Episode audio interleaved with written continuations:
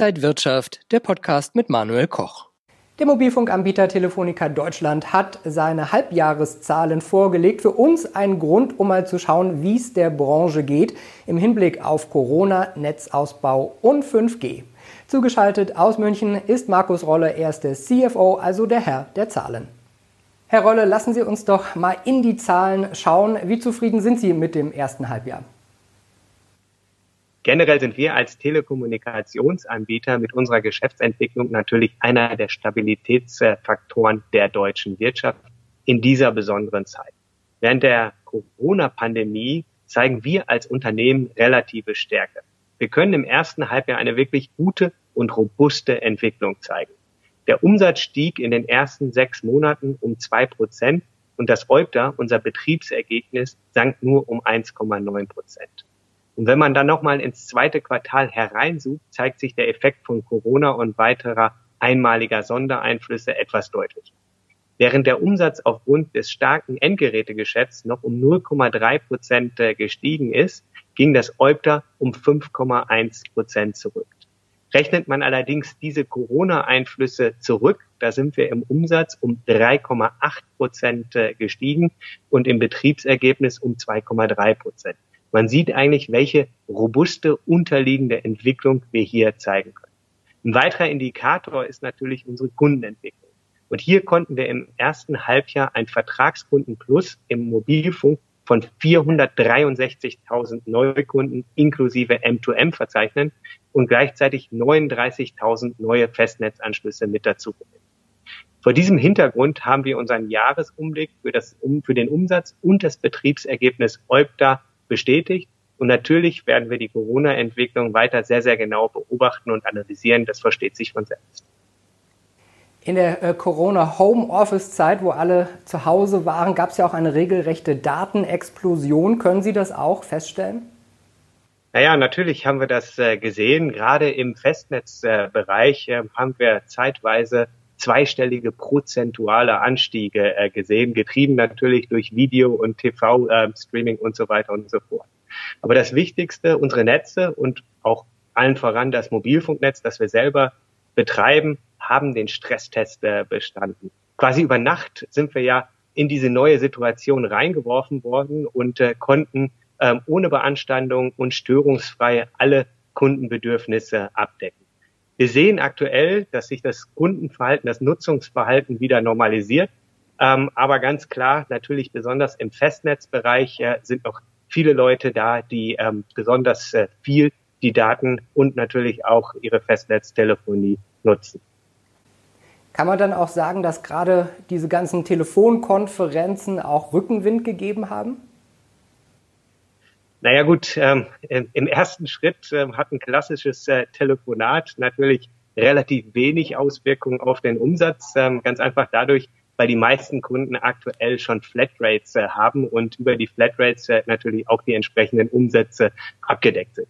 Was wir allerdings sehr wohl gesehen haben, ist, äh, dass es eine erhöhte Nachfrage nach neuen Endgeräten gibt. Kunden wollen sich mit den neuesten Geräten auf den neuesten Stand bringen, um eben auch in der Krisenzeit sehr, sehr gut äh, verbunden zu sein. Und ähm, eins haben wir ganz klar gesehen, in dieser Zeit, wo wir die Familien zusammenbringen, die Freunde zusammenbringen, wo wir die Leute mit ihrer Arbeit äh, verbinden, sehen wir auch eine zunehmende Akzeptanz und auch eine wachsende Loyalität äh, bei unseren Kunden. Das sehen wir unter anderem daran, dass wir eine sehr geringere Anzahl an wechselwilligen Kunden.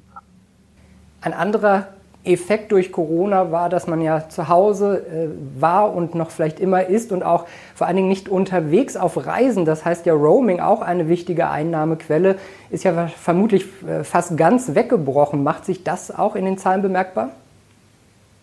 Ja, natürlich. Das war in den Sondereffekten, wie ich sie eben beschrieben habe, mit äh, enthalten. Und äh, natürlich ist Roaming nach wie vor eine signifikante Einnahmequelle in zweierlei Richtungen. Auf der einen Seite Fremdkunden, die in unser Netz kommen und natürlich auch Kunden, die insbesondere ins Nicht-EU-Ausland, da wo es nicht äh, reguliert ist, äh, eben dann reisen. Und äh, diese Reisetätigkeiten, wie Sie richtig beschrieben haben, kamen natürlich im zweiten Quartal äh, in der Zeit äh, des Lockdowns mit den Restriktionen nahezu komplett äh, zu erliegen. Und ähm, wir sehen jetzt äh, gerade eine leichte Erholung ähm, durch die Lockerung äh, der Reiserestriktionen, fangen aber natürlich wieder auf einem sehr, sehr niedrigen Niveau an und werden jetzt äh, diese Effekte ganz genau im dritten Quartal weiter beobachten. Wie sieht es da mit der Kundenentwicklung aus? Gab es viele Neukunden, die dringend Internet jetzt auf einmal brauchten und vielleicht auch auf der anderen Seite bestehende Kunden, die vielleicht nicht mehr zahlen konnten in der schwierigen Zeit? Also kundenseitig sind wir nicht nur ähm, in der Corona-Zeit, sondern auch schon vorher wirklich äh, sehr gut unterwegs. Äh, Im Laufe des letzten Jahres haben wir 1,3 Millionen Mobilfunkkunden mit hinzugewinnen können, inklusive Machine-to-Machine-Cards. Und auch die Zahl der Festnetzkunden ist um 3,8 Prozent gewachsen. Und trotz des Corona-Quartals, dem zweiten Quartal, ist es uns auch gelungen, wie ich gerade schon erwähnt hatte, im zweiten Quartal weiterhin zu wachsen. Wir haben natürlich einige Effekte dadurch gehabt, dass unsere Shops äh, zwischenzeitlich äh, für fast acht Wochen bis Ende April geschlossen waren. Nichtsdestotrotz ähm, haben wir da auch Teile der nicht gemachten Grossets im Online-Umfeld äh, kompensieren können. In Bezug auf unbezahlte Rechnungen ähm, kann ich ähm, heute sagen, dass das bisher keine relevante Größe ist. Äh, wir sehen, dass äh, relativ wenig Kunden von dem sogenannten Zahlungsmoratorium der Bundesregierung Regierung, äh, Gebrauch machen. Und das gilt äh, sowohl für unsere private Kunden als auch für unsere Geschäftspartner.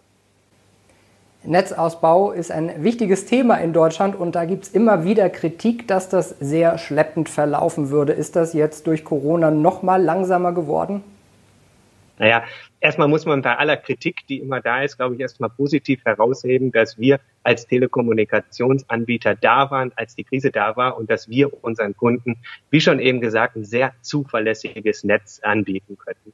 Wir sind in dieser Phase wirklich das Rückgrat des digitalen Lebens und ich glaube, das ist erstmal etwas, was sehr, sehr positiv ist. Nichtsdestotrotz haben wir natürlich in der Corona-Zeit auch Engpässe gehabt bei Lieferketten, äh, bei, bei Lagerbeständen etc. Das haben wir versucht, möglichst gering zu halten, haben da sehr vorausschauend geplant und haben unseren sogenannten Netz-Rollout auch in der Zeit der Krise weiter fortgesetzt. Und deswegen sind wir auch sehr stolz, äh, dass wir jetzt äh, gerade in der letzten Woche vermelden konnten, dass wir das gemeinsam mit dem Regulierer und der Bundesrepublik äh, gesetzte Zwischenziel erreichen äh, konnten, nämlich das Zwischenziel, die Regulierungsauflagen bis zum Ende des Jahres zu erfüllen. Und da haben wir uns äh, viel vorgenommen und das werden wir auch schaffen. Wir sind aktuell dabei, circa 250 Standorte pro Woche anzuschließen und äh, na, nahezu wirklich im 10-Minuten-Takt äh, kommt eine neue LTE-Basisstation und R und das hat natürlich merkliche Effekte für unsere Kunden und natürlich auch äh, für die weitere Erfüllung der Regulierungsauflagen. Wir sind heute schon mit den Stadtstaaten ähm, durch. Ähm, wir haben im NRW auch schon die, die Rollout-Ziele erreicht und in den anderen Bundesländern gehen wir jetzt mit ähm, ja, Hochdruck weiter voran, um da eben auch die Ziele für das Ende des Jahres zu erreichen. Und gleichzeitig ja, fangen wir auch damit an, insbesondere im vierten Quartal, wie geplant, unser 5G-Netz zu bauen. Die Bundesregierung hat ja auch Konjunkturmaßnahmen zur Förderung des Ausbaus auf den Weg gebracht. Wie zielführend sind die? Naja, also erstmal hat zum ersten Mal die Bundesregierung überhaupt äh, Förderprogramme speziell für den Mobilfunk äh, beschlossen. Und äh, ich glaube, das zeigt schon, äh, welche starke Rolle und Gewichtung wir als Telekommunikationsunternehmen jetzt auch für die Zukunft, für die Infrastruktur für Deutschland äh, haben. Bei Mobilfunkgipfeln haben der Bund, Länder, die Kommunen und natürlich die Mobilfunknetzbetreiber gemeinsam beschlossen, ähm, dass wir jetzt noch stärker in die weißen Flecken hineingehen wollen. Ähm, dazu ähm, wurde 1,1 Milliarden zur Verfügung gestellt, um ungefähr 5000 neue Standorte in weißen Flecken äh, zu bauen. Ich glaube, das macht äh, sehr viel Sinn, ähm, dass, äh, dass da mitgeholfen wird äh, von Seiten des Staates. Ob man dazu eine neue Infrastruktur, Gesellschaft des Staates oder eine neue Behörde braucht, ähm, das sei an der Stelle mal ähm, dahingestellt. Allerdings glaube ich, dass diese Investition in die richtige Richtung geht. Und zusätzlich wurden natürlich auch noch im Rahmen des Konjunkturprogrammes äh, fünf Milliarden zur Verfügung für, gestellt für Zukunftstechnologien. Und darunter fällt auch das Thema 5G sowie Open RAN. Und da müssen wir jetzt in den nächsten Wochen und Monaten gemeinsam schauen, wie wir dieses Geld sinnvoll einsetzen. Ich denke, alles in allem sehr sinnvolle Initiativen, die hier gestartet äh, worden sind. Und last but not least ähm, gab es natürlich auch noch das Thema Mehrwertsteuer. Ähm, hier vielleicht äh, ein kleiner Blick äh, bei uns äh, hinter die Kulissen.